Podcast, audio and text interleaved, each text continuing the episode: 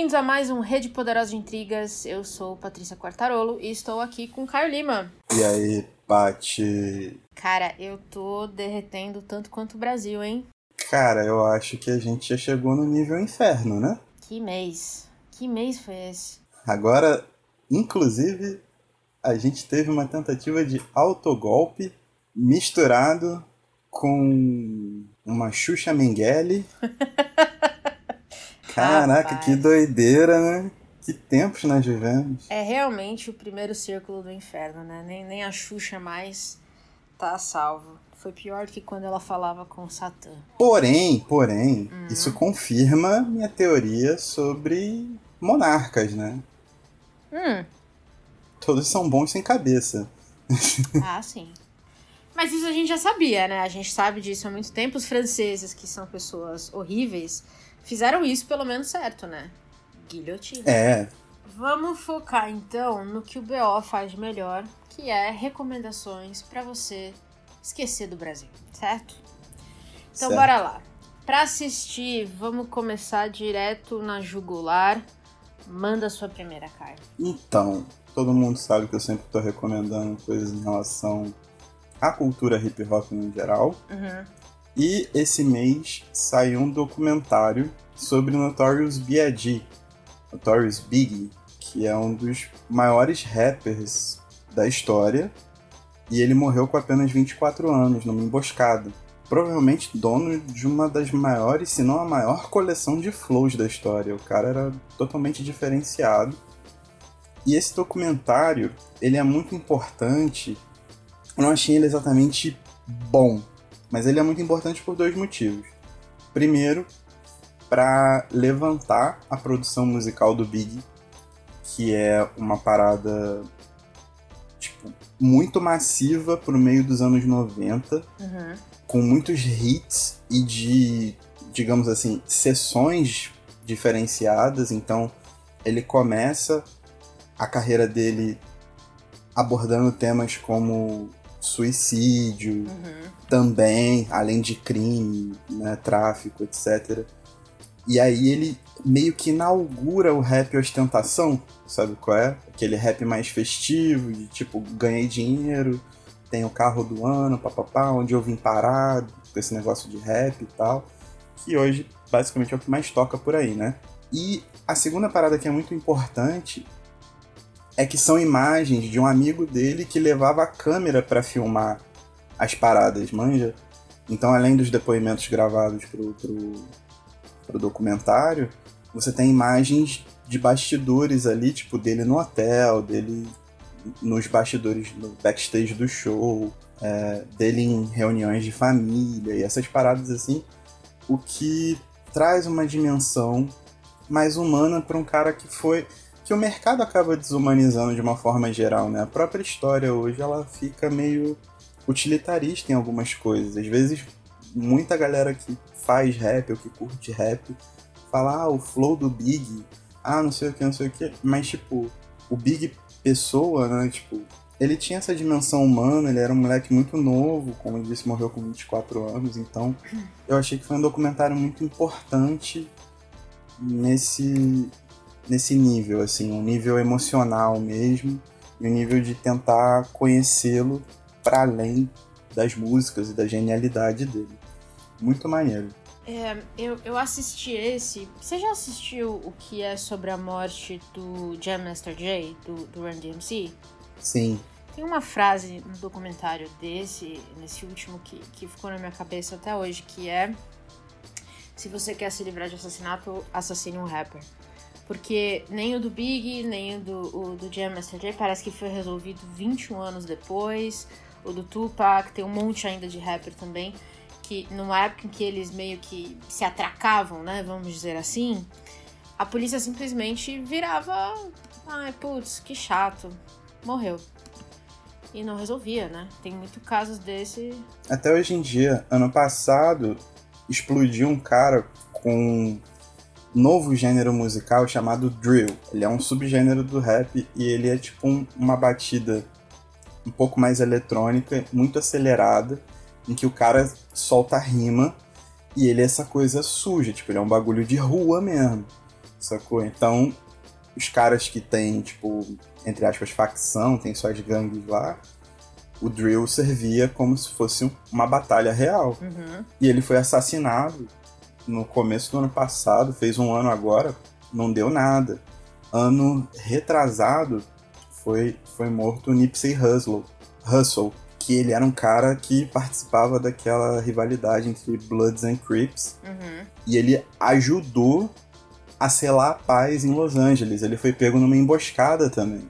E, tipo, ele tinha o, o bairro dele, eu esqueci o nome do bairro dele agora, mas ele tinha um centro cultural gigante que ele mantinha só com o dinheiro do rap, manja. E ele Uhum. tirava tanto garotos do Bloods ou garotos do Crips das ruas pra dar curso profissionalizante, dar emprego, tirava é, pessoas com dependência química da rua, sabe? Uhum. Várias paradas assim.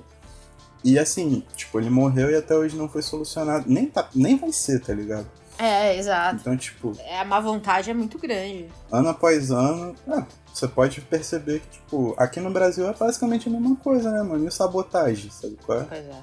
Não, é, exatamente. É por isso que essa frase eu acho que é- ela é muito mais indicativa, não tanto de rappers, mas da forma como essa, essa parte da sociedade que vive um pouco à margem lida com a justiça ou a falta dela. Constantemente. É muito maluco. Eu não sei como repercutiu em São Paulo. Porém, essa semana saiu uma mega operação da polícia prendendo, tipo, mandando fazer um mandato de busca e apreensão pra, sei lá, 10 MCs de funk dizendo que tinha algum tipo de prova de que eles estavam sendo é, é, bancados por dinheiro do tráfico. Sacou? Eu não vi, não. Não vi nada. Mas, eu, mas em minha defesa eu estou de férias e decidi não ler notícia. Tá certo. isso também. Tá muito certo. Mas, tipo, isso só acontece no funk, mano. Só acontece no, no rap, tá ligado? Pro norte, pro nordeste, nas questões de brega funk, pagodão, sabe? Essas paradas assim também deve haver uma perseguição policial brutal, mas é uma parada que não, acaba não chegando tanto aqui. Mas cultura periférica sempre vai ser marginalizada dessa forma. E agora, né? Nesses tempos Pois é, atuais, mais ainda. ainda mais. Muito bom, boa dica. É um bom documentário mesmo, concordo. É, eu tava, mês passado, né? Eu contei aqui pra vocês que eu tava. Minha forma de escapar do Brasil era assistir documentários de crime real. E, e aí eu caí na minha própria armadilha e acabei caindo no documentário de feminicídio. Foi horrível. É, o documentário é muito bom, mas acabou com a minha graça. E aí, esse mês eu mudei de estratégia e decidi assistir documentários sobre máfia. Falei, pô, é até bom que aí eu já também começo a entender pra onde o Brasil tá indo. E aí, eu fui assistir uma indicação sua. Não sei se você se lembra da 000. Pois é, você comentou faz um tempo já. É, um bom tempo, aliás. E guardei aqui na minha, na minha listinha. E aí, a Mari, do Sister Morphine 40, Sister Morphine 40 no, no Instagram, também comentou dela. Eu lembrei, falei, puta merda, o Caio já tinha falado, agora a Mari, eu vou assistir. E são episódios longos, né? A gente tá falando de episódios aí de talvez um pouquinho mais de uma hora, que você acompanha um carregamento de cocaína, que, que graças a Deus não ficou parado no canal do Suez, mas. É... Rapaz! que situação. Mas é uma puta série incrível, né? Ela passa por, sei lá, quatro continentes, não sei quantos países, não sei quantos núcleos diferentes, pra mostrar o quanto a droga hoje toca é, em diversos mercados. Ela não é mais um ponto A, ponto B, né? Ela vai passar por meio mundo, na verdade, antes de chegar no consumidor. Então é realmente um, um negócio global. é, e eu acho que a série consegue mostrar isso muito bem. Eu acho que às vezes ela sofre um pouquinho daquele problema que essas séries com muitos núcleos sofrem, que é um núcleo vai ser mais interessante que o outro. Sim. E aí, quando sim. tá falando de um núcleo que você acha menos interessante, fica um pouquinho chatinha. Mas é, passa rápido, eu acho, porque tem muita coisa acontecendo ali nas entrelinhas. É, ótima recomendação, que agora eu finalmente posso endossar. E esperando a segunda temporada, né? Que eu não vi se foi anunciado ou não, se vai ter. É, ouvi dizer que sim, mas também já ouvi dizer que ela ia demorar mais. Então não sei quando vai ser. Mas tô de olho. Boa, muito, muito boa série. Ótima recomendação. Endosso mais uma vez. Pois é. É, manda mais uma.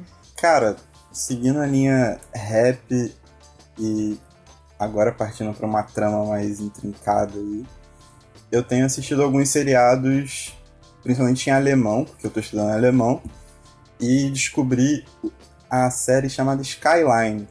Skyline é o nome de uma gravadora de rap fundada por filhos de imigrantes curdos. E eles acabaram se tornando um império da música né, na Alemanha. Uau. Nisso. É, bagulho doideira. Nisso, a série começa girando em torno de um moleque dos seus vinte e poucos anos que ele é produtor de, de, de beats, ele faz beats uhum. de rap. E ele é muito talentoso, sacou? E aí, tipo, ele tem um. Ele é DJ também de um MC e tal. E o cara da Skyline vai e faz uma proposta para ele. Mas só para ele. Então ele é obrigado a trair o amigo, né? E pegar a oportunidade dentro da melhor gravadora possível na Alemanha. E aí, cara, a entrada dele na Skyline começa a revelar o que existe por trás daquele lugar, sacou? O irmão do dono, ele é traficante e ficou exilado por 14 anos. E daí ele volta cobrando um espaço na Skyline, porque o dinheiro para montar a Skyline foi o dinheiro do tráfico.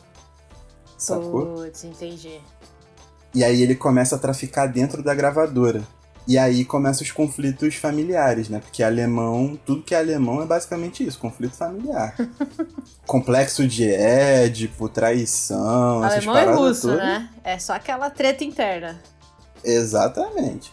Mas, cara, eu achei muito bem feito. Eu achei que, tipo, relata muito bem também uh, alguns dilemas que a própria cultura hip hop vai ter que encarar se quiser subir pro, pro mainstream, assim, de estrutura mesmo, sabe? Uhum. todas as imagens que são vinculadas à cultura, todo o preconceito que existe, que a gente acabou de falar.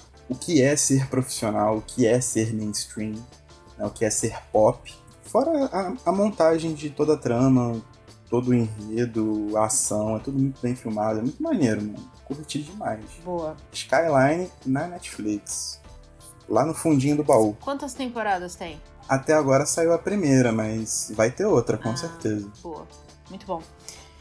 É, eu também vou seguir aí na, nas histórias de máfia para contar sobre Mac Mafia. Todas as que eu vou comentar aqui hoje eu vi no Prime. E você todas você da Netflix, né? Então temos aí duas opções. É a batalha, a batalha, a rivalidade. a gente aqui é o CNN dos podcasts, o grande debate. Só que eu não vou ser Caio Coppola, mas nem morta. Ah, nem já tem o nome mesmo, cá. né? Fazer o quê? Coitado. É só imitar o Bolsa. E aí... É, e aí eu queria falar de Mac Mafia, que é um livro. É, na verdade, ela é inspirada num livro, e foi isso que me chamou a atenção, do Misha Glennis que já é um grande conhecido do nosso querido podcast aqui, que lançou O Dono do Morro, que é um puta livro, tem episódio aqui, a gente bate um papo longo sobre essa obra de arte. É, então é só procurar. Acho que já faz o quê? Já faz mais de um ano, né? Que a gente lançou esse episódio, 2019. Foi nosso quinto episódio. Nossa Isso senhora. deve ter sido no final de 2018, parte. Muito bom. Mas a gente comentou na época, na Misha Glennis escreve pra caramba. Quando eu vi que a série era inspirada num livro dele que falava sobre a máfia, mais especificamente sobre como a máfia russa emigrou para o Reino Unido e basicamente formou uma, vamos colocar assim, uma máfia de alto nível em Londres, muito baseada no mercado financeiro, é, eu achei interessantíssimo. E essa série é exatamente sobre isso. É, ela vai acompanhar, ela tem um pouquinho ali de Corleone, para quem gosta do Poderoso Chefão, que, que, é uma história que eu pessoalmente amo.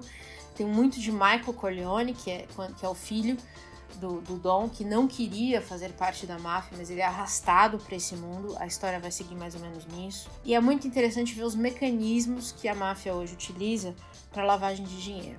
Então vai abordar muito isso em várias facetas, né? Tem também muito drama familiar, que é o que a gente falou agora se é russo ou, alemão, é muito louco. E a série é muito boa, é muito visualmente, é visualmente bonita, a história é toda conectadinha e pelo que eu vi, apesar de ser baseada num livro, vai ter uma segunda temporada, que aí vai expandir um pouco a história. É, mas não foi anunciada ainda quando. Mas vale a pena demais. Acho que são oito episódios no Prime, na Amazon Prime, né? E, e muito bem feito. Vale a pena demais. Mais uma de máfia. e eu tenho mais uma depois. Mas toco a bola agora, Caio Coppola. Sua próxima, sua próxima série. Sua próxima não, indicação para assistir. Outra série alemã baseada agora num livro, O Perfume de Patrick Suskind. Patrick Suskind, sei lá, tanto faz como é que se fala. Mas é um grande romance clássico, uma série em seis episódios, que na verdade não é uma recriação do livro. Hum. Eles fizeram uma espécie de releitura bastante interessante. Que, que é? Um grupo de cinco adolescentes que crescem juntos guardando um segredo. E na vida adulta, um desses cinco adolescentes aparece morto. Aparece morto com pedaços do tecido das axilas, da região pubiana e o couro cabeludo cortados, que é onde fica a maior concentração de, de da sudorese, né? Onde você consegue extrair melhor o cheiro da pessoa. Isso reacende o contato entre esse clã e também, obviamente, né, é um assassinato. A polícia está investigando e correndo atrás dessa galera. Hum. Então, essa trama começa a rolar. Isso vira treta familiar, porque é série alemã. Série alemã não foge de treta familiar, é só treta familiar o tempo todo. E aí a gente vai acompanhando que, tipo, essa galera que se reuniu em torno do perfume teve essa. Ah, tipo assim, realmente puxou o livro, sabe qual é? Puxou o fundamento do livro e todo mundo queria ser um, um novo. É Grenoli, né? Uma parada assim, o nome do protagonista. Só que o, ela leva a entendimentos do Grenoli, assim, que eu não tinha visto em, em, em, em outras adaptações. Pelo menos acho que eu vi. Sobre como a, a essência perfeita, né? Perfume perfeito, é, a cobiça pela perfeição, ela pode acabar te levando à ruína e tal. Né?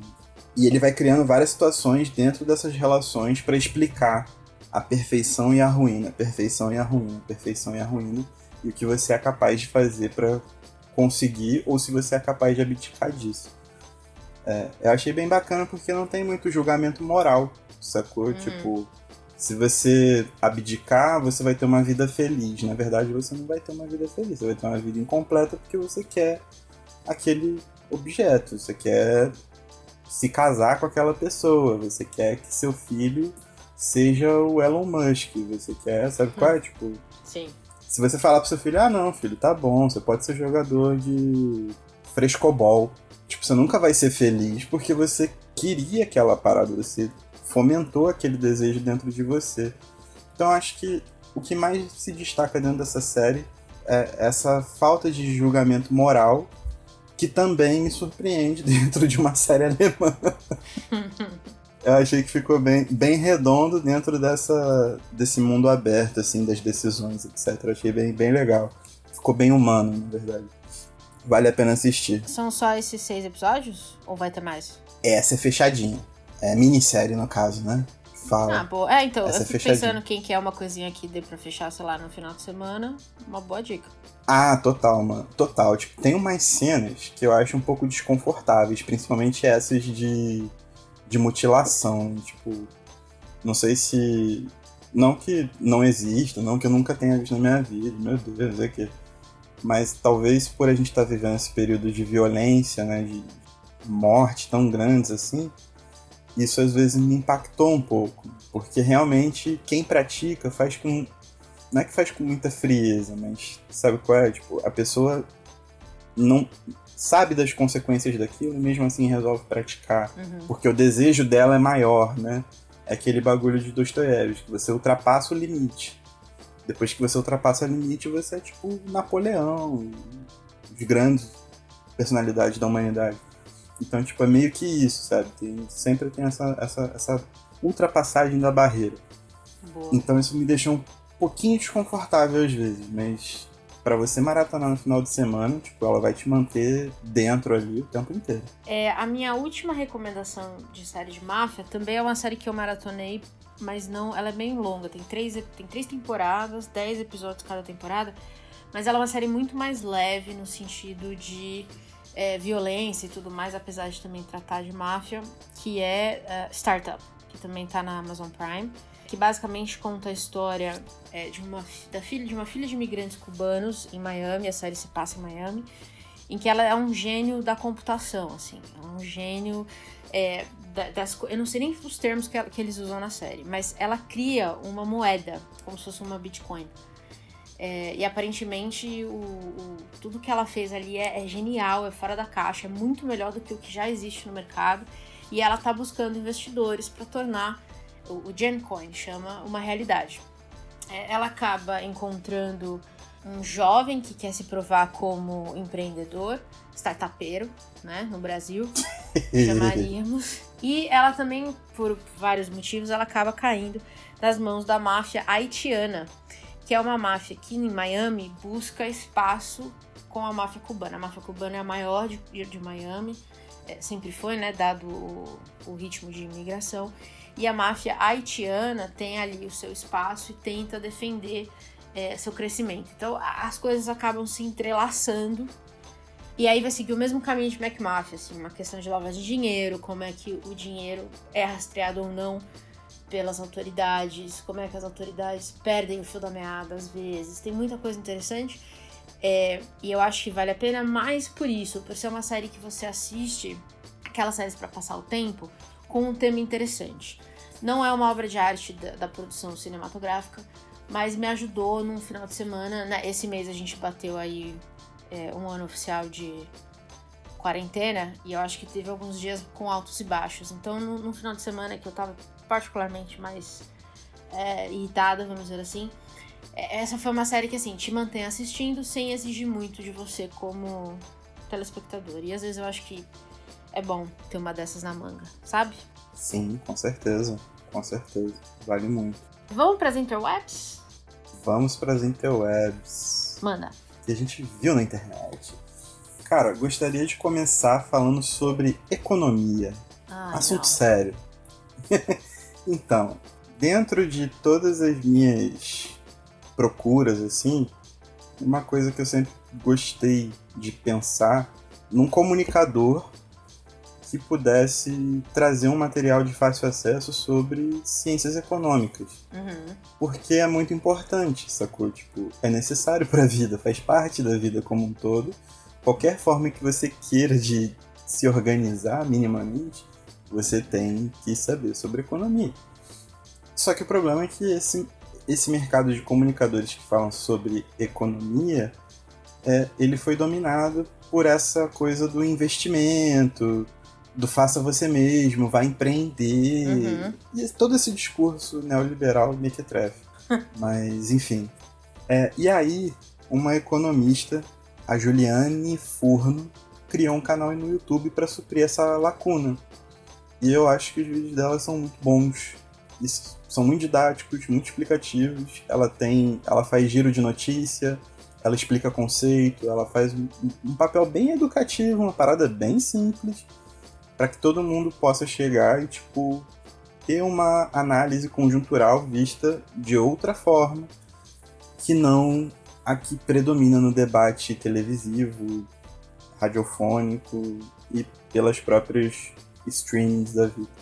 Hum. Então procurem Jufurno no YouTube, se inscrevam, porque ela manda muito bem, mano. Tipo, manda muito bem real, assim. Bom, tá sendo um baita trabalho. Vou seguir. Eu, eu preciso. Economia é uma coisa que eu, eu sempre fugi. Eu tive aulas na faculdade, eu achava horrível. Todos os preceitos eram imbecis, eu não queria aprender nada, o negócio não fazia sentido. Eu acho que é um, é um tema muito difícil de você explicar para quem não é economista, sabe? Tem que ter um dom mesmo de, de falar, porque olha. Sim. Que inferno. É, porque, por exemplo, aqui, é uma, tudo aqui é movido através de uma estatal.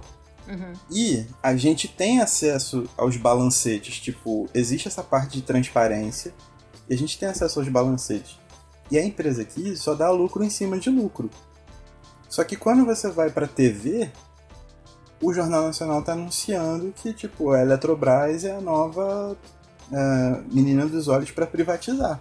E aí você uhum. olha assim e fala, mano, mas tipo assim, a gente trabalha igual um catiço, a gente gera lucro, energia limpa, da melhor qualidade possível. Tipo, vão dar esse golpe na gente, tá ligado? E, só que todo debate, se você for pra Globo News, se você for pra Folha, se todas as mídias grandes dão como a privatização sendo certa e necessária, como se fosse um passo dado para alguma modernidade, uma modernização. Uhum. Quando, tipo, e a gente fica muito nesse, nesse embate. Por mais que a gente entenda alguma coisa, por ter acesso institucional desses balancetes, dessa formalização toda, é, a gente não tem a base teórica. E a, a, a Juliane fez uma live, acho que sexta-feira passada, retrasada, falando sobre o processo da Petrobras, que também é uma estatal que dá lucro o tempo todo e não parou de dar lucro até hoje. Uhum. Na verdade, vem quebrando recorde de lucro e ainda assim, tipo, o governo está tentando desmontar, já conseguiu vender uma subsidiária dela, conseguiu privatizar no caso. E assim, com a live dela eu consegui entender exatamente o processo que acontece com a Eletrobras, sabe? Então, tipo, eu acho que isso é muito importante. Faz parte da vida da gente, faz parte do nosso emprego. E falar emprego hoje, tipo, é vital, né, mano? Tipo, a gente tá vendo o desmonte de tudo que tá aí.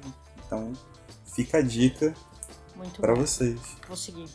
Vou seguir. Eu, eu, tenho muita dificuldade em entender todas essas, essas conversas. Eu acho que a maioria das pessoas, quando não entende, simplesmente ignora. Eu concordo demais. Isso afeta muito a gente diretamente. É, e eu acho que de formas que as pessoas não imaginam. Né? Essa semana passada eu assisti, eu vou pôr aqui na lista também. Não, eu não ia falar, mas eu vou, não ia comentar sobre, mas agora que você falou, eu lembrei. Eu assisti um evento da Folha sobre é, crescimento sustentável, né? Como é que a gente tem uma retomada econômica, também já focando, já que tem que fazer essa retomada, por que já não fazer isso pensando numa, na sustentabilidade, né? na economia verde? E os dados são incríveis. Por exemplo, é, de que o Brasil alimenta hoje 700 milhões de pessoas no mundo com as exportações que a gente faz, fora o que a gente alimenta do mercado interno. Que o, o Brasil, o Brasil é um grande, né? Tem uma matriz energética muito limpa, mas que o mercado verde, entre aspas, poderia gerar em torno de 2 milhões de empregos, 20 bi para o PIB. Tipo, são números que às vezes a gente não consegue imaginar. Mas aí você olha para o estado do país hoje e vem aquela pergunta clássica de: ninguém pensou nisso antes? é novidade para todo mundo, sabe? E eu acho que essa é a falta de um Estado que é focado no futuro, entendeu? A gente tem um Estado que pensa muito no passado. E eu acho que a privatização, grande parte desses programas de privatização vem disso. É um Estado que ao invés de investir no futuro, ele pega o que tem do passado e desmonta. E aí você não consegue, você não consegue construir nada desmontando o que já existe de certa forma. E é aquela parada, né, mano? Tipo, as principais referências industriais e tecnológicas do país estão na mão do Estado e dando resultado até hoje, mesmo com toda a campanha contra. As empresas têm a classificação AAA na tabelinha, tipo, a classificação máxima de rentabilidade, de lucro, de, de, de produtividade. Enfim, é, é muito, muito doideiro. Muito bom. É, a gente vai de um assunto um pouco pesadinho para outro assunto um pouco pesadinho, não é mesmo? Recentemente, com essa história de Covid e tudo mais, eu não sei se você tem visto nas notícias que não só, menos no Brasil, mas acho que mais no, nos Estados Unidos, o número de crimes contra a comunidade asiática aumentou exponencialmente. Aqui no Brasil eu vejo algumas coisas. Um amigo meu que é filho de japonês comentou que outro dia ele estava dirigindo e um cara parou do lado e simplesmente chamou ele de chinês imundo. Que as pessoas não têm nem ideia do que elas falam mais. Só que nos Estados Unidos esses crimes começaram a se tornar físicos e recentemente seis mulheres foram assassinadas num tiroteio, seis mulheres asiáticas. E aí eu tava pesquisando sobre isso e o que, que tá acontecendo. A gente sabe que vem muito de preconceito, obviamente, por conta da pandemia. E aí tem um, um, canal que eu não seguia, mas aí eu cheguei nesse vídeo, eu achei que tá muito bom, que é um canal que chama Try Guys, que são quatro caras que basicamente fazem coisas, né? Receitas e tudo mais. Só que um deles é, é, descendente de asiáticos, e aí ele fez um, ele decidiu fazer um vídeo que chama We Need to Talk About Anti-Asian Hate.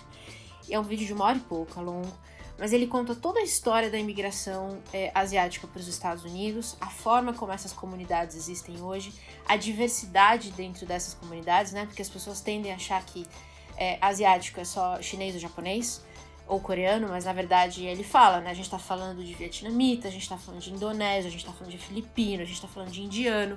Então ele fala um pouco dessa diversidade que é importante entender do impacto político dessa comunidade nos Estados Unidos e chegando até onde a gente está hoje. Então eu achei que uma hora em, pouco foi um vídeo que, que, sintetizou muito do que as pessoas que não estão inseridas nesse contexto é, podem entender. Pelo que eu vi, o vídeo tem legendas, então se você não fala inglês ou não entende bem, tem legendas, dá para acompanhar. Eu acho que a gente precisa começar a entender porque eu sinto que as violências que a gente vê lá fora, elas chegam aqui com uma facilidade muito grande. E, e de novo, eu acho que isso que, que, meu amigo passou é sintomático do que tá vindo por aí, sabe? Então a gente precisa entender como essas violências acontecem, como elas estão sendo reportadas na nossa sociedade, porque eu não vi nada sobre esse tiroteio aqui no Brasil. Eu não sei se você viu. Não, absolutamente nada. Nada. Pois é. Então, assim, um cara entrou numa. Eu, se eu não me engano, era uma loja de. de... Ai, esqueci a palavra, mas assim, ele entrou atirando e matou seis mulheres. De várias idades. Ontem eu vi um vídeo de um cara que uma senhora de 68 anos estava indo pra igreja. É, se eu não me engano, era japonesa. Ele começou a chutar ela. Ela cai no chão, ele dá um chute na cabeça dela. Ela tá internada até Nossa. hoje. Então, assim, as notícias que estão vindo dos Estados Unidos não estão chegando aqui, mas elas são assustadoras, o que está acontecendo com a comunidade asiática. E eu acho que a gente precisa entender é, é, o contexto da coisa. Então, eu recomendo demais esse vídeo. Vai ter o link lá no nosso site. Como sempre, tudo que a gente fala aqui, perdeu alguma coisa, não entendeu uma palavra, vai lá no centralredepoderosa.com.br que vai ter a página desse BO com todos os links bonitinhos. Vale a pena assistir esse vídeo e entender a onda de ódio que eu acredito que o mundo vai ver muito em breve. Sim, cara. E para você ver, né? Mudou o presidente, ah, a democracia venceu, papapá, uhum. Biden. E o discurso anti-China ficou mais forte e as tensões estão cada vez mais estreitas. E provavelmente em pouco tempo, com a volta da produção cultural massiva, a gente vai ver isso refletido em filmes, livros, etc. Né? Eu, eu, tinha recomendado aqui o, há muito tempo atrás um documentário chamado Filmes Ruins Árabes Malvados. Como Hollywood vivificou um povo. Tem no YouTube e tal. Não tá em muito boa qualidade, mas tem lá de que na crise do petróleo dos anos 70 e depois, né, para justificar os ataques ao Afeganistão e ao Iraque em 2002 ali, a produção cultural norte-americana se voltou inteiramente uh, para a produção de estereótipos do mundo do Oriente Médio ali, produzindo né, essa, esse senso comum de, de terroristas, de uhum. muitas vezes de pessoas imbecis, burras, sabe, de mulheres que só servem como odaliscas ou que são extremamente retraídas, né? Ficam de burca ali, quietinhas e não tem como se autodeterminar dentro de qualquer tipo de situação, de como o Corão é quase a Bíblia do Satã, enfim, várias coisas. Mas, tipo, provavelmente a gente pode ver uma repetição disso, cara. Eu não duvido, porque é uma política muito antiga dos caras, né? Sabe uma forma de você. Eu sempre pensei isso, eu ainda não tirei a prova real. Talvez eu, eu faça isso em breve. É óbvio, né? O, o, vilão da vez é o vilão do país, né? Da, que, que os Estados Unidos enfrentam. Eu acho que isso fica muito claro na série do James Bond. Que é uma série que vem o quê? Sim! Manja, se você olhar todo o, o. A série é longuíssima, né? Acho que do primeiro até agora. E, de novo, eu não tirei isso a limpo. Eu tô pensando mais. No, eu já vi vários, mas eu não vi todos os filmes ainda. Tem alguns que eu, eu acredito são inassistíveis, mas enfim. É, se você pegar desde o primeiro até agora, você consegue ter uma noção dos inimigos geopolíticos dos Estados Unidos só pelos vilões que são colocados uhum. ali. Eu vou tirar a prova real disso e volto para vocês em algum momento da vida, mas. É, James Bond, para mim, é um, é um é um modelo muito, muito claro disso, porque o Reino Unido e os Estados Unidos tendem a ser muito aliados para algumas questões, né? Sim, sim. Essas séries todas, tipo, Indiana Jones também, saca? Que são séries grandes que é cultura pop, assim, a dar com pau. E, a, e, entrou no mundo inteiro, né? São fenômenos de cultura mundial, assim. Exato. Então, tem sim. Se for pesquisar, pode ter certeza que todo vilão do James Bond tem alguma coisa a ver com, com alguma treta que os Estados Unidos está envolvido no momento. Pois bem. Manda, acho que é com você agora. Manda mais uma Isso. e aí eu tenho mais uma também. Então vai. E aí eu tenho mais outro para fechar, porque eu sou desse. Então beleza. Esse papo todo, né, de, de tretas internacionais, eu tive acesso a um podcast muito interessante chamado Pagode Chinês.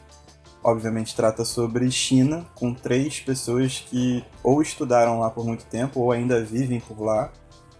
E cara, um podcast que tenta retratar uma China que a gente não vê chegar aqui. Significa que é uma propaganda do Partido Comunista Chinês? Não, absolutamente não. Mas é simplesmente, tipo, a tentativa de discutir a China de maneira mais aproximada.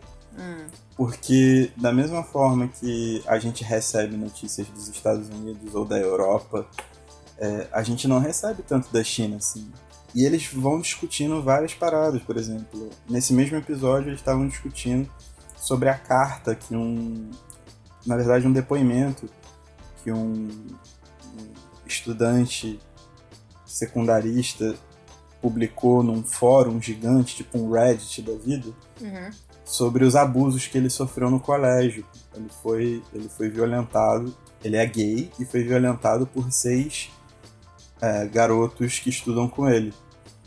E ele estava explicando, tipo, em como é difícil, porque a família dele não. Ele saiu meio que como errado da história ainda. Ele uhum. foi violentado e saiu como errado. O, os próprios pais meio que se colocaram subservientes ao diretor, que não culpou, mas também não ajudou, sabe? É? Ficou numa, numa posição. Então eles tentaram elucidar um pouco de como é na China a questão em relação à comunidade LGBTQIA, sacou? Então, tipo, eles trazem muitas discussões que a gente não sabe como funcionam lá. Uhum. Isso é muito interessante, é uma maneira muito, muito maneira, é um programa de 40 minutos, tem sessões engraçadas também. Muito bom. Eu vou indicar um podcast também, para fechar o meu Interwebs, é, que é o Escriba Café. Não sei se você já ouviu falar. É, é, é um podcast bem. Já ouvi falar, mas não ouvi. Eu tenho buscado uns podcasts estilo storytelling, porque eu tô montando no trabalho um podcast nesse, nesse estilo. E aí eu queria ouvir mais alguns e tudo mais. E aí eu cheguei no Escriba Café, por recomendação de, de um pessoal que está trabalhando com a gente. É, e eu ouvi especificamente, eu estava lendo um livro que eu vou comentar aqui na, na próxima sessão, sobre a grande gripe de, a, do começo de 1900, que matou mais ou menos, acho que entre 30 e 50 milhões de pessoas. É, e, e, aí eu estava lendo muito sobre peste, sobre essas gripes, essas, essas pandemias anteriores que a gente teve. E o Escriba Café tem um episódio fantástico sobre a peste negra, que foi o primeiro episódio que eu ouvi deles e eu já fiquei é, viciado, assim. É muito bom, um roteiro muito bem escrito, é, a história é muito bem contada, a ambientação é muito bem feita. Dá pra ver que o pessoal trampa, trampa sério, sabe? Diferente da gente aqui, mas o pessoal leva a sério mesmo, entendeu? A gente aqui bota o quê? A gente fala mal de livro e toca funk. É basicamente isso, né? é, mas não, os caras colocam toda uma ambientação, conta a história é, é, muito, muito bem feito. E eu gostei muito de ouvir, me ajudou muito quando eu tava buscando essas, essas referências de, de storytelling, que era bem exatamente o que eu tava buscando. Então, recomendo demais quem, quem gostar de um, de um podcast para ouvir histórias e não só opiniões e bate-papo, é uma ótima recomendação. É, e acho que você tem mais uma. Tenho mais uma. Manda. Muito feliz em falar sobre minha cidade, minha terrinha Paraty. Aqui as meninas da companhia Bivan de Teatro estão iniciando essa semana uma série chamada Crônicas Caiçaras, projeto totalmente independente, narrando situações da vida comum do cidadão paratiense. Olha só. Muito bacana ver uma parada surgir com tanta qualidade dentro da cidade, sabe? Tipo, e ela se movimentando nessa época que é tão triste, assim. Uhum. E fazendo cultura girar e lutando pra caramba, e fazendo toda. Toda todo corre, né, cara? Porque é um grande corre se trabalhar com cultura no Brasil, Total. ainda mais agora. Hum. Vem esse projeto, Crônicas Caiçaras. Quem sabe a gente arruma alguma coisa no futuro aí, deixa o spoiler. Uhum. E assim, acompanhem no YouTube, acompanhem a Bivan de Teatro. O nome certinho vai estar no site, como sempre. E deem apoio para as meninas, que elas são muito boas, muito feras. Daqui de Paraty, cultura caiçara. E é isso aí. Muito bom, muito bom. É, Bom fechar essa sessão num- numa nota boa. Pra ler, que é a nossa próxima sessão, eu queria começar falando do Grande Gripe, pode ser? Rapidinho? Claro. Você que manda, Paty. Só sou o editor. É... É, a Intrínseca, no começo da pandemia, relançou o A Grande Gripe do, do John M. Barry.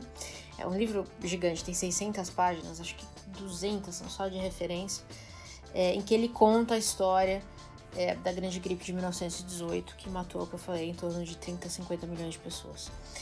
É, e a gripe, aliás, não sei se todo mundo sabia disso, aparentemente um pessoal sabia, um pessoal não, mas essa grande gripe que a gente viu que, que assolou o mundo muito rápido começou nos Estados Unidos. Eu gosto de Uh! lembrar disso. É, foi chocante. Eu gosto de lembrar disso, né? Porque aparentemente na escola eles não estão aprendendo esse tipo de coisa. Mas tudo bem.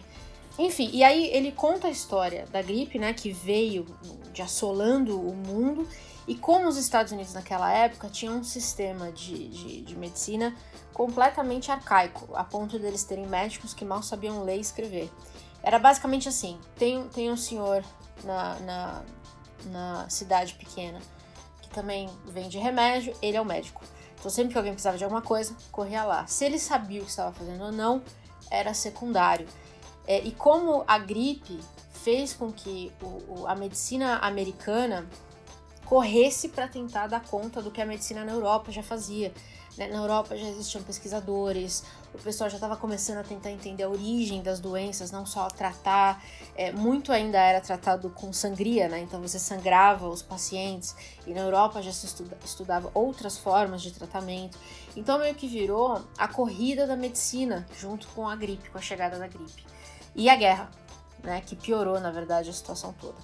É, então é um livro que vai unir assim, muitos contextos para uma situação desastrosa, é, inclusive dos, do pessoal que, que questionava a ciência, questionava as descobertas, coisas que aparentemente a gente nunca aprendeu a deixar de fazer, não é mesmo?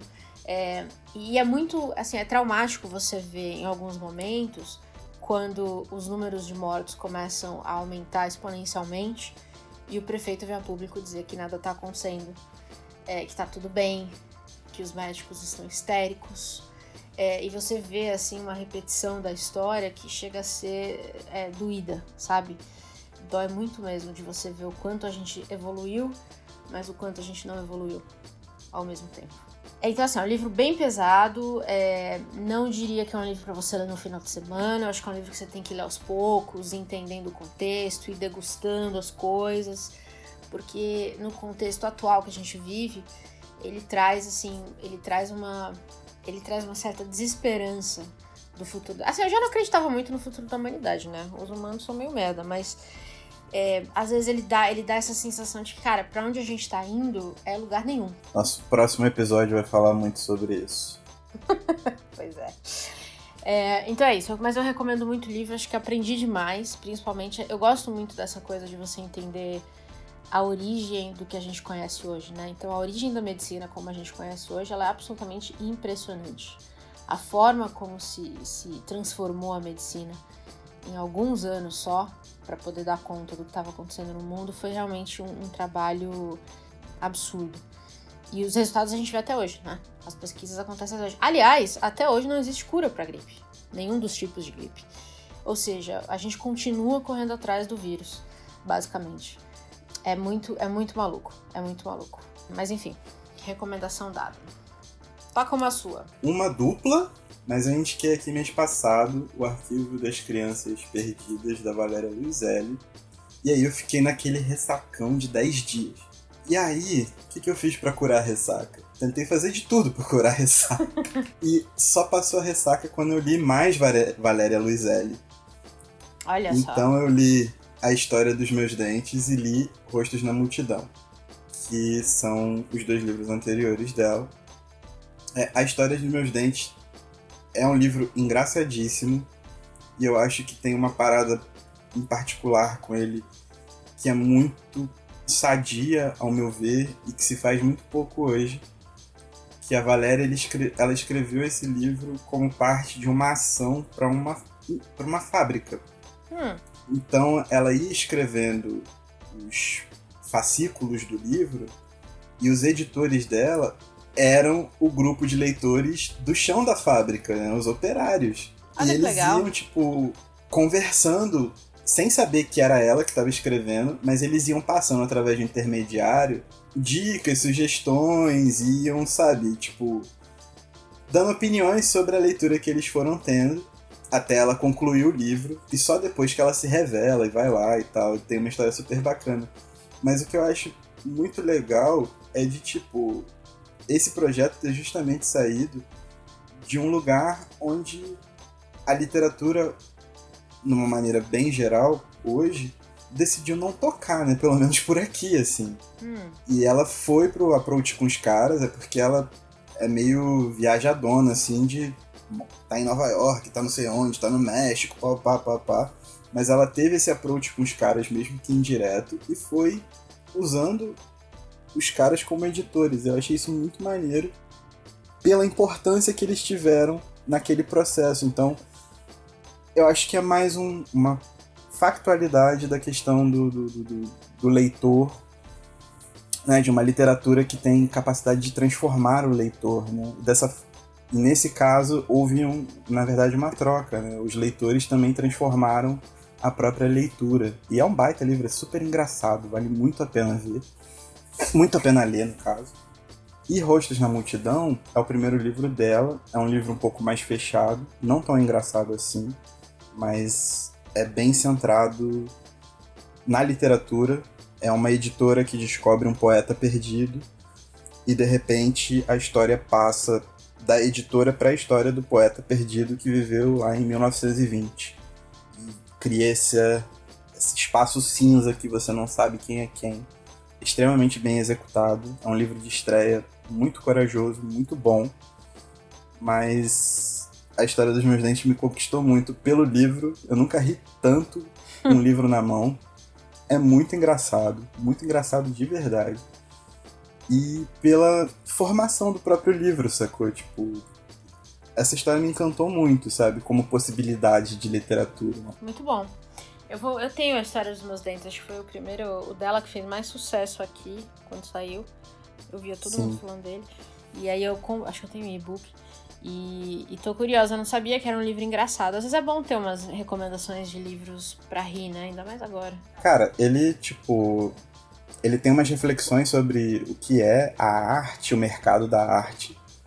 Mas assim, você ri o tempo inteiro, mano. É um absurdo atrás de outro absurdo. É muito bom. É muito bom de verdade. Boa. Tá anotado. Eu tenho mais uma que é é, eu não sei porque. O Gabo é um dos meus autores preferidos, mas eu não sei porque toda vez que eu pego um livro dele que eu ainda não li, eu fico pensando, será que é bom? Só provo quão imbecil eu sou, né? Porque é óbvio que é bom. Eu, não, eu ainda não li nada de Gabriel Garcia Marques que seja ruim. E aí, recentemente, eu tava também numa, numa ressaca, depois de terminar a Grande Gripe, eu entrei numa ressaca, eu não queria ler nada. E eu falei, cara, vamos ver se o Gabo me salva. E aí eu peguei o relato de um náufrago é, que tem o quê? Cento e pouquinhas páginas. Eu falei, bom, pelo menos se for ruim, é, é rápido. E assim, é incrível. Eu li numa tarde, é literalmente o relato de, de um náufrago, uma história real, de, de um colombiano que passou 10 dias em alto mar depois de uma, uma cagada, basicamente, é, do, do capitão do, do navio onde ele estava. E aí, esses 10 dias, ele, quando ele chegou em terra e tudo mais, ele tinha uma memória muito vívida desses 10 dias. Que era o que ninguém esperava, né, na verdade. E aí ele conta dia a dia como é que foi é, a luta com a sede, a luta com os animais, né? Como é que ele ia comer, a luta com os tubarões que chegavam sempre na mesma hora. E é muito doido, porque assim, eu me pegava, quando ele falava que tava com sede, eu me pegava bebendo água.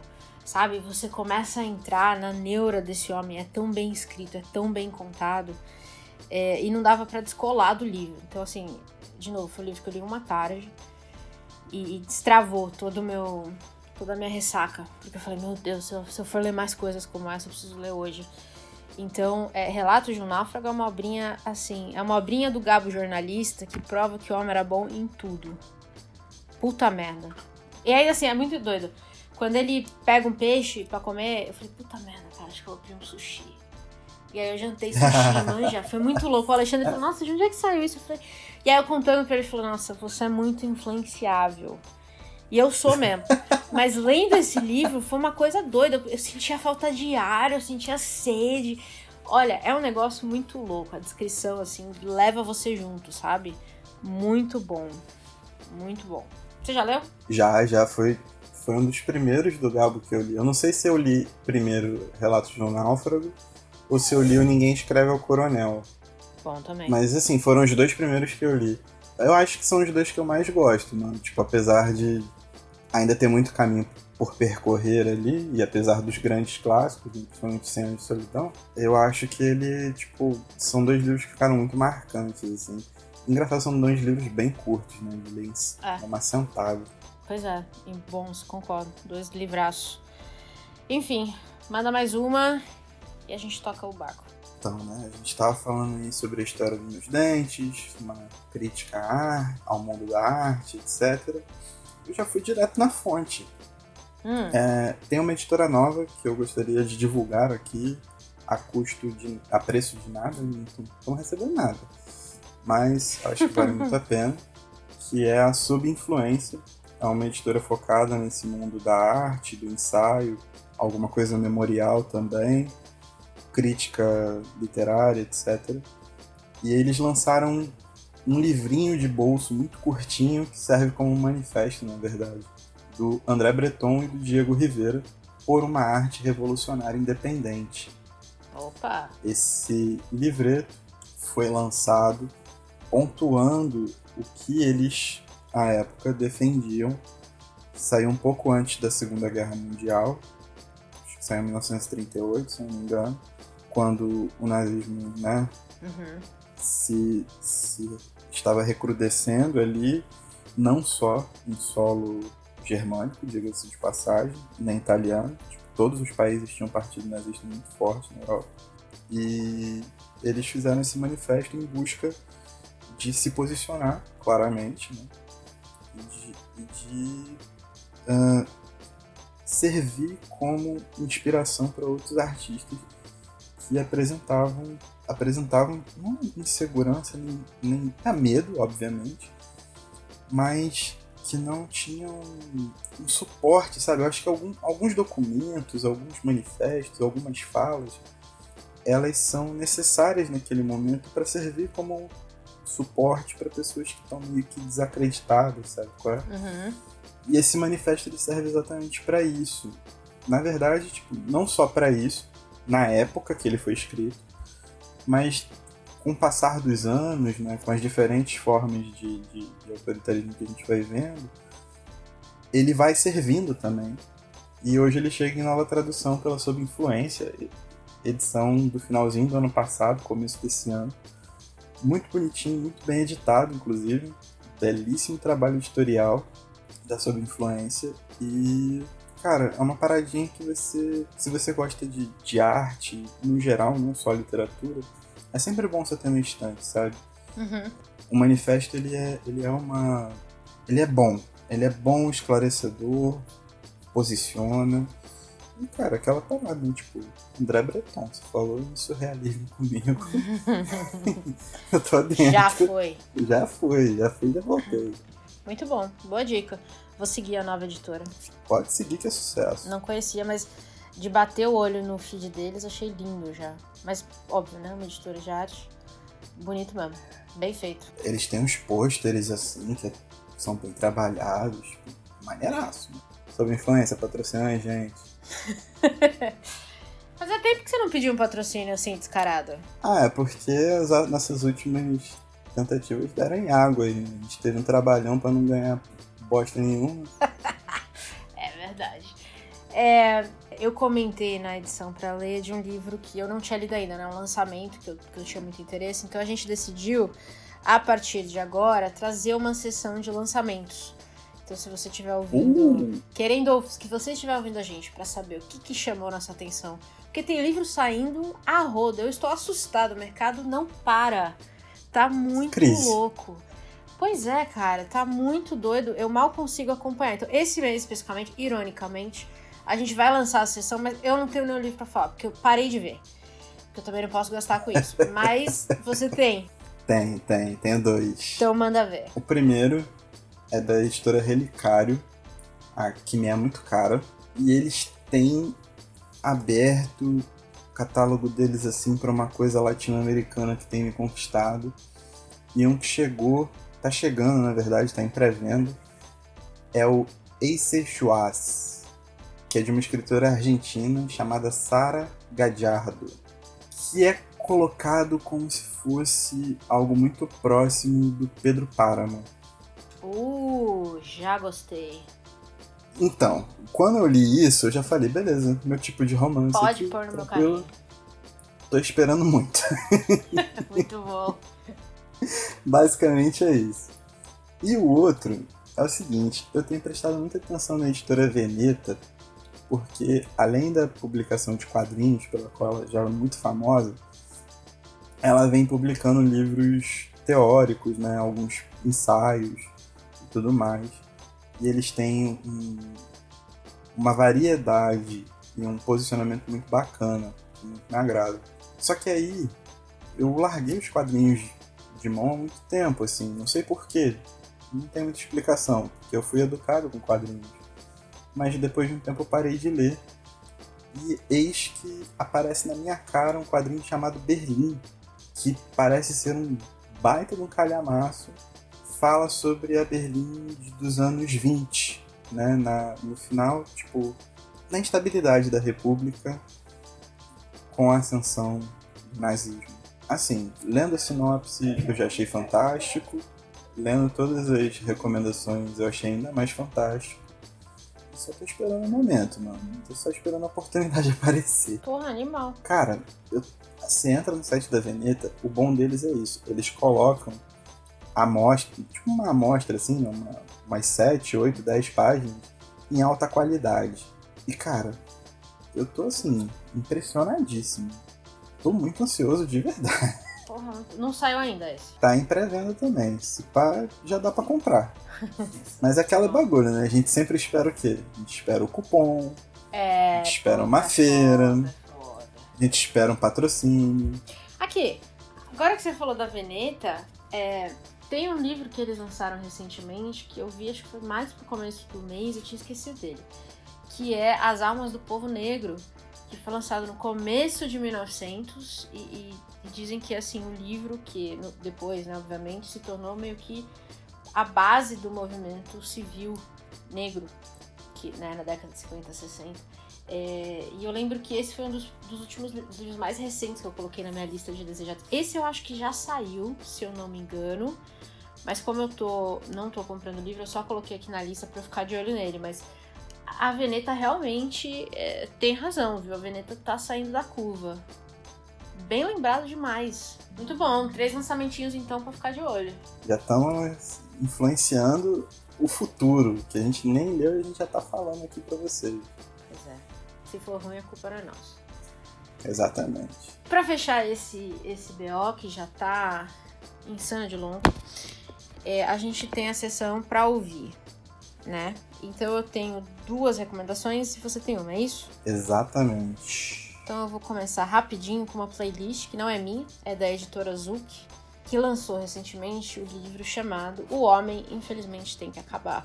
É, achei o título maravilhoso, comprei só pelo título. Sobre o que é o livro? Não sei, mas já está aqui comigo. É, não li ainda também. Ele foi escrito pela Clara Corleone e aí, para acompanhar o livro, a Azuki lançou essa playlist que tá recheada de coisa incrível. Tem, tem de tudo que você pode imaginar. Não é só música brasileira, mas o grosso é música brasileira.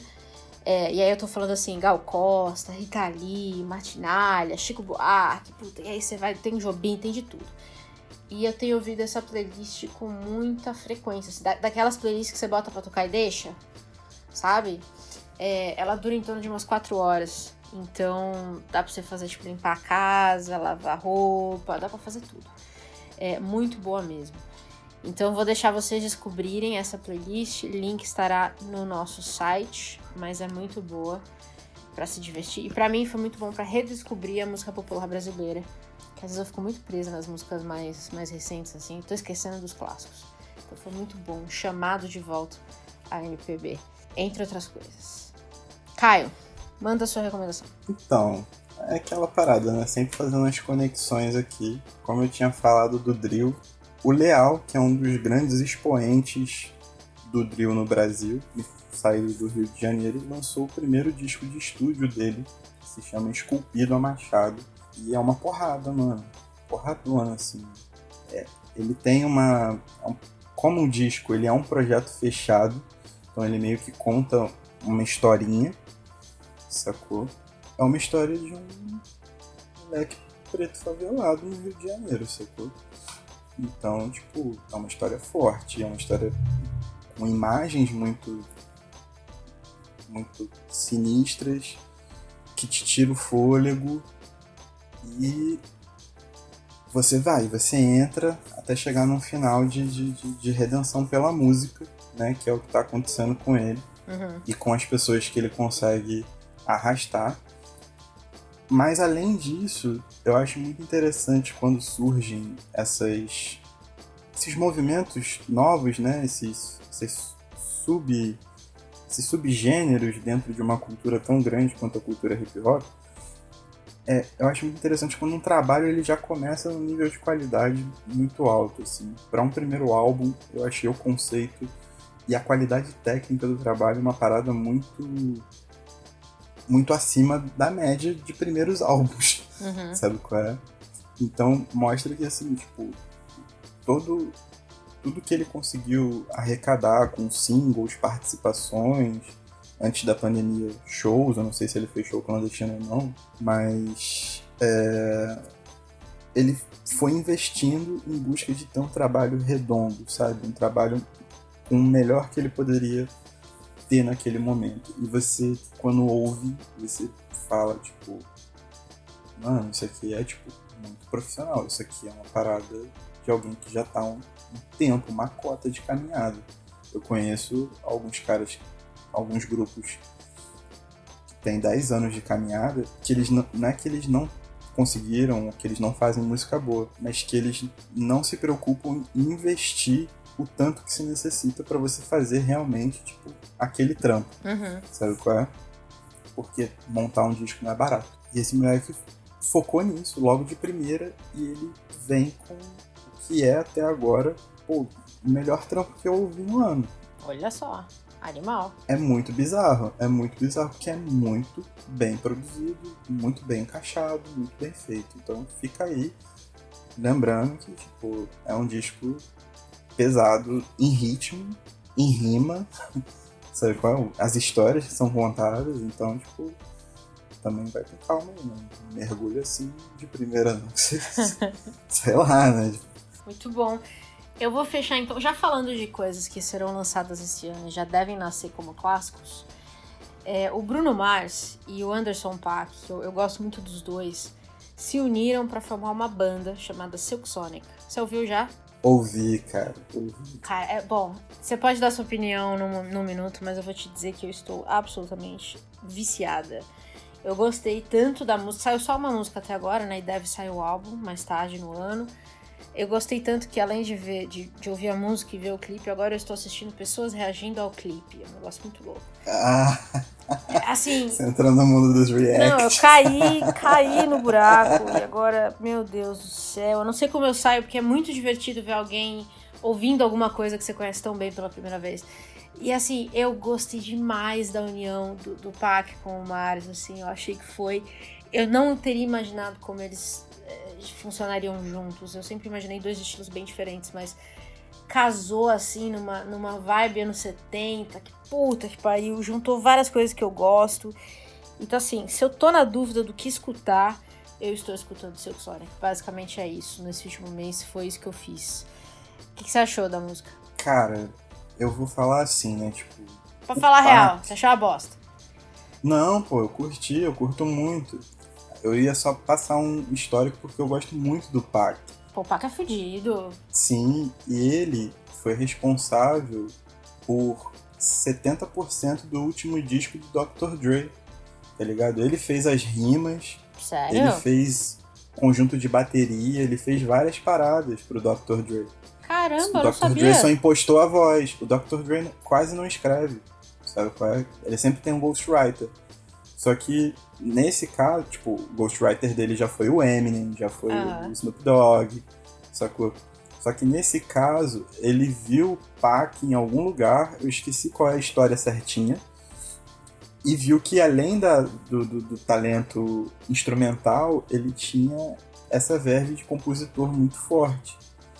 E o Pac é isso, mano. Ele mistura tudo. Tipo, ele pode fazer o rap mais reto que você conhece, anos 90, assim, cuspindo rimas, e ao mesmo tempo ele pode fazer o som mais pop do mundo e depois mergulhar numa vibe totalmente underground do pop e vir pra um rap que vai tomar todas as paradas, assim, sabe qual é? Animal. ele, ele circula em todos os lugares e sempre circula muito bem. né? Tipo, o Pac é um dos grandes expoentes culturais que a gente tem no mundo, mano. Tipo, considero real, assim. Ele é um cara muito diferenciado. E eu achei que foi muito bom pro Bruno Mars, porque ele- eu não lembro, nos últimos 3, 4 anos, do, do Bruno Mars ter conseguido emplacar um hit, né? Ah, não, velho. O último álbum dele foi quase inteiro de hit, principalmente na gringa. Talvez aqui eu não sei, É, mas na então, gringa tipo, mais. ele veio hit atrás de hit atrás de hit, até aquela Lazy Song, que era uma mó música pra, pra criança, assim, tipo, virou hit. E de repente ele meio que deu uma sumida, assim, o pessoal não comentava muita coisa a mais. E eu não ele tentou lançar um, dois singles, tentou participar de uma, duas, três coisas que também não explodiram com a mesma força. E ele é um cara muito jovem, só que eu acho que faltava a ele um pouco desse espírito de se aventurar mais e fazer umas paradas, sabe qual é? Mais, mais originais, mais soltas. Então, ele ter se unido ao PAC, assim, foi uma parada muito, muito importante. Ao meu ver, não só, tipo, musicalmente, porque ficou muito bom, mas também, assim, em relação à, à imagem, à carreira dele, sabe qual é? A gente tá vendo um Bruno Mars um pouco mais diferente, assim.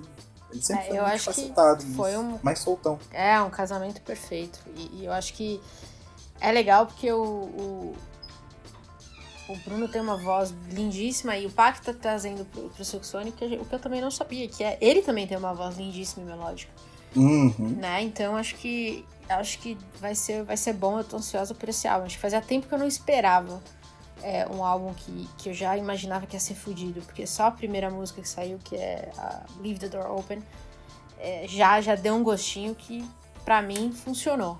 Mas vamos ver o que vem Sim. aí, altas expectativas. É, lembrando que o Pac ele já fez vários outros duos que ficaram famosos. O problema é que eu esqueço o nome das coisas, né? Podia anotar pra poder ver o que falar. Fora participações assim muito inesperadas. E tipo, ele ele é uma máquina de produzir arte, mano. Ele, tá, ele é muito criativo. Muito criativo. bom. Bom, e nessa nota, fechamos o BO de março, com, sei lá, vai ter 55 horas esse BO. Mas a gente prometeu um BO mais recheado porque a gente não teve o papo de livros esse mês, né? Sim, sim. A gente teve o, o Autobiografia da Minha Mãe, o episódio, falando sobre o livro, muito bom. Ouvam. Mas aí a gente não teve o papo de livros esse mês, porque realmente foi um mês que foi difícil da gente. Não sei. Da gente É, sentar e conversar. tipo, Foi um mês pesado. Completou um ano da gente nesse esquema de home office. Ou nesse esquema, no meu caso, um esquema híbrido, né? eu trabalhei durante alguns meses, entre setembro e dezembro, mas, tipo assim, tem dia que a gente só não consegue, tá ligado? É. Tem semana que a gente só não consegue e a gente não vai ficar forçando nada.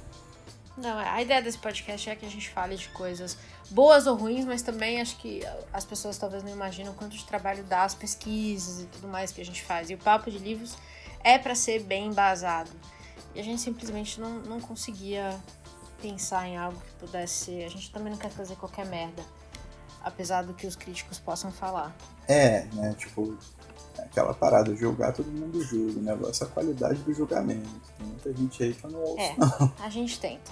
Mas então esse BOzão assim vai dar uma. É pra dar um, uma. uma tá recheadaço, que é justamente para vocês terem aí bastante coisas para pensar, coisas que podem ser legais de você de vocês assistirem, lerem, ouvirem e acompanharem nas redes sociais que, que vale a pena. E em abril a gente volta. É, quando vocês ouvirem isso já vai ser abril. Mas a gente vai voltar aí com alguns episódios interessantes. Hum. Bombásticos, hum. bombásticos. Controversos. Controversos. Muito bom. E eu acho que BO de março tá entregue. Tá entregue, Paty. E tchau. Tchau.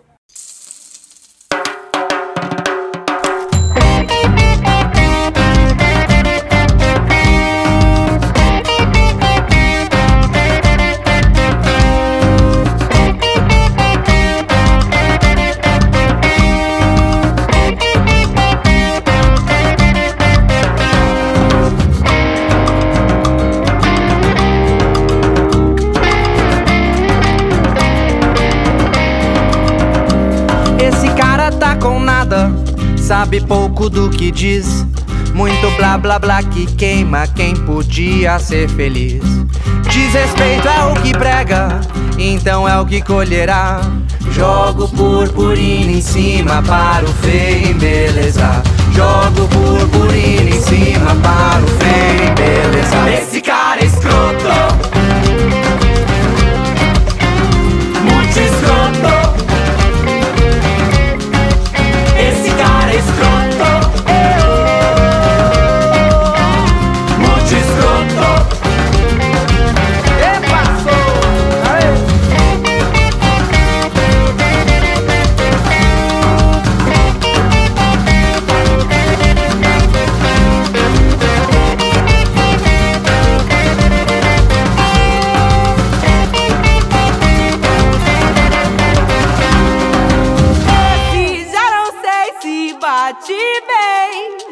Fascista é concedido cargo alto e voz viril, vai lucrar do desespero, tal loucura já se viu. Bolso dele sempre cheio, nosso copo anda vazio. Mesquinhez, intolerância, bolso nada que pariu. Bolso dele sempre cheio, bolso nada que pariu. Bolso dele sempre cheio, bolso nada que pariu. Esse cara é escroto.